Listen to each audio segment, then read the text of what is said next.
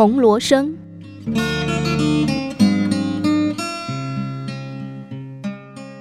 有两个年轻人从乡下来到都市，历经奋斗，终于赚了大钱。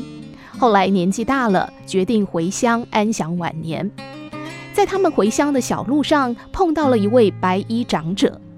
这位长者手上拿着一面铜锣，在那里等他们。他们问老先生：“您在这里做什么啊？”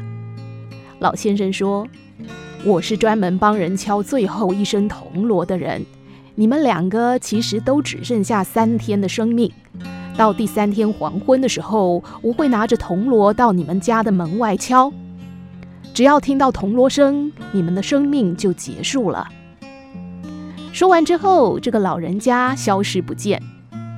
两人听了之后愣住了，好不容易在都市辛苦了那么多年，赚了这么多钱，要回来享福，结果却只剩下三天好活。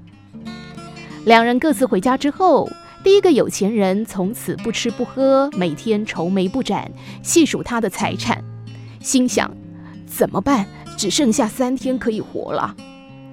他就这样垂头丧气，面如死灰，什么事情也不做，只记得那老人家要来敲铜锣，一直等，一直等，到第三天黄昏的时候，整个人像泄了气的皮球。终于，老人家来了。拿着铜锣站在门外，锵的一声敲了一下。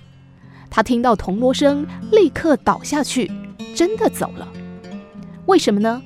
因为他一直在等这个铜锣声，等到了，人也就离开了。另外一个有钱人心想：太可惜了，赚那么多钱，只剩下三天可活。我从小就离家，从没为家乡做过什么。我应该把这些钱拿出来，分给那些有苦难和需要帮助的人。于是他把所有的钱分给穷苦人，又铺路又造桥，光是处理这些就让他忙得不可开交，根本忘记了三天之后的铜锣之约。好不容易到了第三天，他把所有的财产散尽了。村民们非常感谢他，于是请了锣鼓阵到他们家来庆祝，场面非常热闹，舞龙舞狮，又放鞭炮，又放烟火的。第三天的黄昏，老人依约出现在他们家门外敲铜锣，锵锵锵，敲了好几声铜锣，可是没有人听到。老人家再怎么敲也没用，只好走了。后来，这个有钱人才想起老人要来敲铜锣的事，心里还纳闷：怎么那个长者失约了呢？